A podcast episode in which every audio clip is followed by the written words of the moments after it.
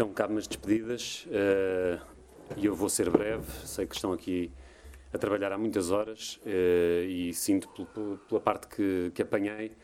que, que, terá sido útil e terá sido uh, interessante para todos. queria dizer algumas palavras sobre o quadro, o quadro político geral em que esta discussão ocorre e que é a da, da aprovação do terceiro orçamento do Estado desta maioria política uh, e da visão que o Bloco de Esquerda tem acerca dessa circunstância geral uh, em que o debate do ensino superior se enquadra. Uh, e digamos que não andarei longe de ser preciso se disser que nos últimos nestes três últimos orçamentos nós estamos orgulhosos de ter contribuído para que, pela primeira vez em muitos anos e em muitas legislaturas, um mandato político não começasse por desdizer tudo aquilo que tinha sido prometido durante as campanhas eleitorais anteriores. Já não seria pouco uh, se depois de termos feito um acordo político que prometia uh, uma estratégia para parar o empobrecimento e iniciar uma recuperação de rendimentos das pessoas, não seria pouco se agora, ao fim de três anos, pudéssemos e podemos dizer que estamos a conseguir e a cumprir.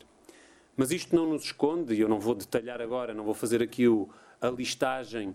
das, eh, dos avanços e dos sinais positivos que se conseguiu ao nível da recuperação de rendimentos e de direitos e também neste orçamento, nessas matérias novamente, e até talvez neste orçamento mais que em orçamentos anteriores, sobretudo se olharmos à questão fiscal e ao, ao peso da recuperação de rendimentos que ocorre por via do alívio fiscal eh, pela criação de novos dois escalões. Mas, sobretudo, eh, concentrava-me, até porque é esse o nosso tema hoje,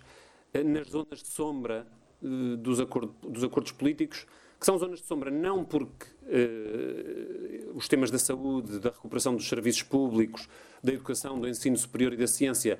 não estivessem, não estivessem explicitamente referidos nos textos das, da, da, das posições políticas assinadas,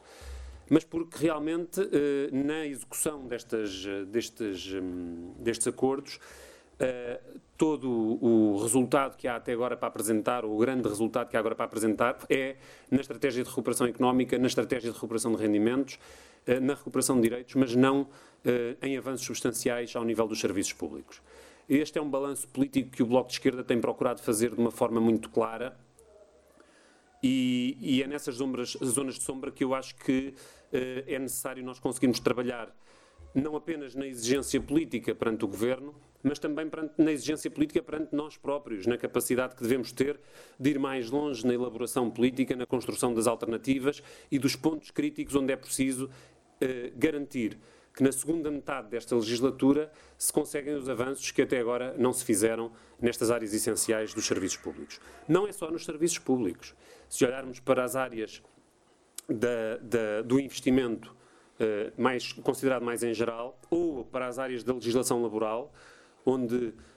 por incrível que pareça, numa maioria política de esquerda, nós continuamos a ter congelada a mesma legislação laboral que a Troika cá deixou, alterada tal como a Troika alterou, e o governo socialista até agora uh, uh, não permitiu que se fizesse nenhum avanço nem nenhuma, nenhum descongelamento desse quadro legal. Aqui, nestas áreas, nas áreas do, de, dos, dos, serviços públicos, temos também uma zona de sombra importante. E a demonstração disso, eu não vou repetir a intervenção do, do Luís Monteiro, é precisamente o peso que tem o subfinanciamento, o peso que tem a degradação democrática da vida das instituições do ensino superior e a precariedade, acima de tudo, a precariedade do, do, do, funcionamento geral destas instituições, não apenas do ponto de vista docente, mas do ponto de vista do Estatuto dos Investigadores. E este relatório que, que o Luís mencionou ao sair desta semana, da Direção-Geral de Ciência e Ensino Superior,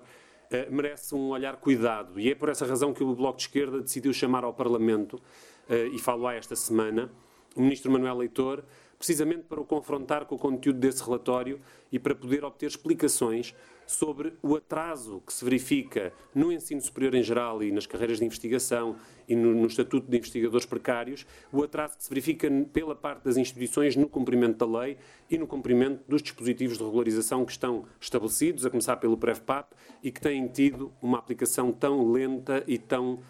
hum,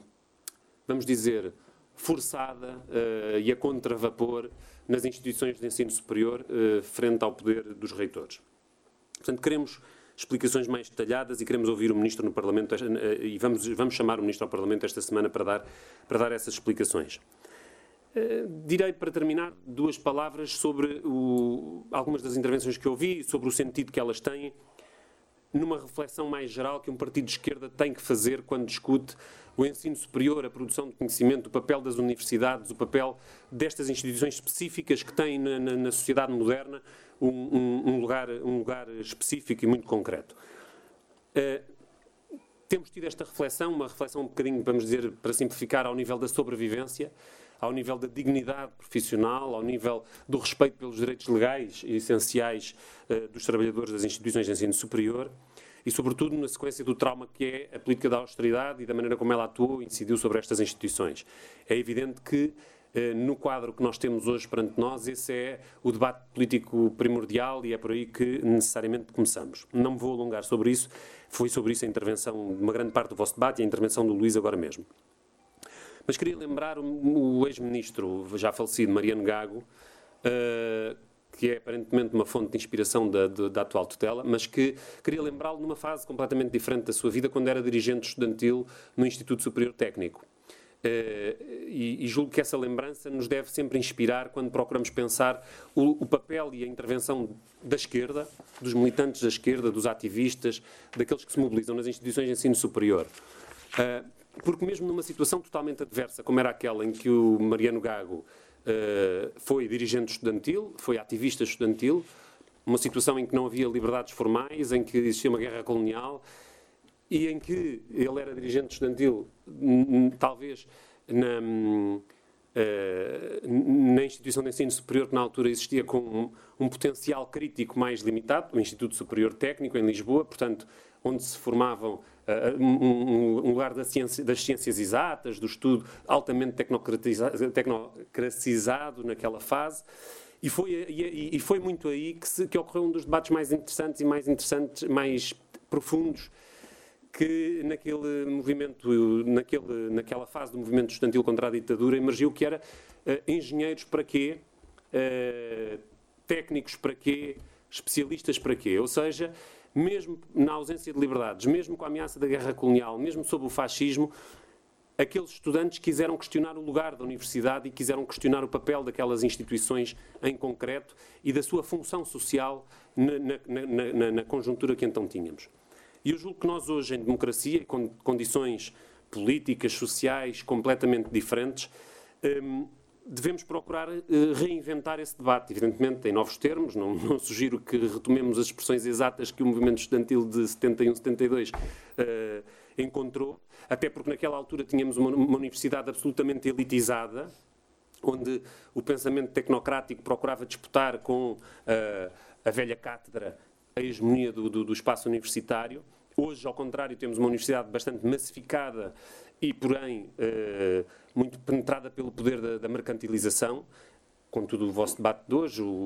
a, definição do que é e não é prioritário, o que, deve ou não deve ser a ciência aplicada, a limitação à, ciência aplicada das opções de financiamento, toda essa agenda que foi aqui bem apresentada na parte do debate a que pude assistir e suponho que tivesse sido mais, mais debatido ao longo do dia. Se hoje é essa a universidade que temos, ela é um convite a que façamos essa reflexão. E, portanto, o que, o, o, o, o que quero concluir dizendo é que todo o debate sobre o financiamento, todo o debate sobre o investimento público, todo o debate sobre a democracia, todo o debate sobre a precariedade nas instituições de ensino superior, este debate que hoje fazemos, a marcha pela ciência, a, a, a, o trabalho que hoje decorre pelos, pelos precários, pelos bolseiros, pelos professores uh, uh, convidados, todo esse, e os falsos convidados, todo esse trabalho de mobilização que hoje está a germinar,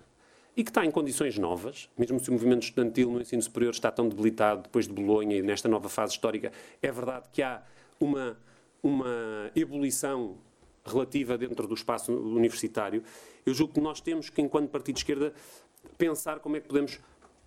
fazer crescer essa mobilização para um debate mais aberto, mais profundo sobre qual é o papel da universidade e qual é o seu diálogo no, no, no, no país. Porque sempre foi um espaço da inteligência, um espaço do, do, do, da crítica, uh, o espaço das universidades, e, e, e devemos, de, e, e, devemos pensar como transformar estes, estes, conflitos concretos que decorrem hoje sobre as condições materiais do exercício da, da investigação, do exercício do, do, ensino, da docência, da produção de conhecimento,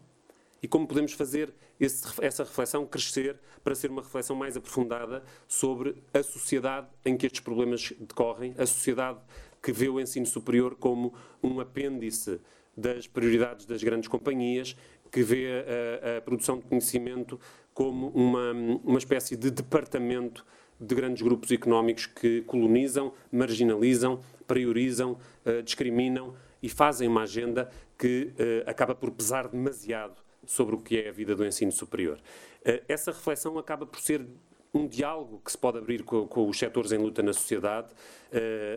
a produção de conhecimento para o conflito, a produção de conhecimento para o movimento social,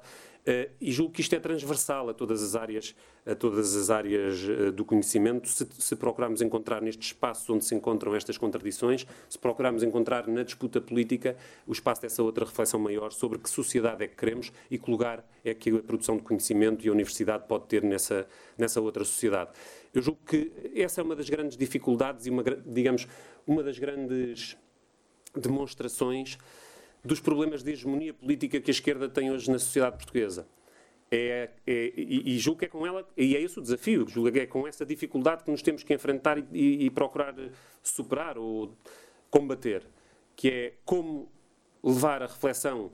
e a luta por melhorar as condições sociais, as condições materiais de, de, destas, destas profissões e deste, destas instituições e como um, eh, fazer com que essa luta possa crescer para ser uma, uma luta mais, para ser parte de uma luta mais aberta, mais ligada, mais uh, convergente com outros setores, uh, em nome de uma reflexão sobre que país é que queremos. Penso que na universidade, a universidade foi muitas vezes o lugar dessa crítica, dessa reflexão, por isso me lembrei do papel do Mariano Gago enquanto dirigente estudantil e, da, e dessa pergunta do movimento da altura, engenheiros para quê? Um, para que é que queremos hoje, na, na era da mercantilização do conhecimento, para que é que queremos estas instituições? Quais são os objetivos sociais que elas devem servir? Qual é a sua função na sociedade que temos? Como é que devem responder? Que conflitos devem abrir? Qual é o papel dos profissionais? Julgo que temos um mundo para pensar deste ponto de vista uh, no qual, evidentemente, as reivindicações imediatas são críticas para podermos juntar uh, o máximo das pessoas envolvidas, para podermos iniciar um, um, um diálogo, mas que devemos procurar, enquanto partido de esquerda, uh, ir o mais longe possível nessa reflexão e, e, e potenciá-la deste ponto de vista. Creio que era o que tinha para vos dar neste encerramento. Muito obrigado.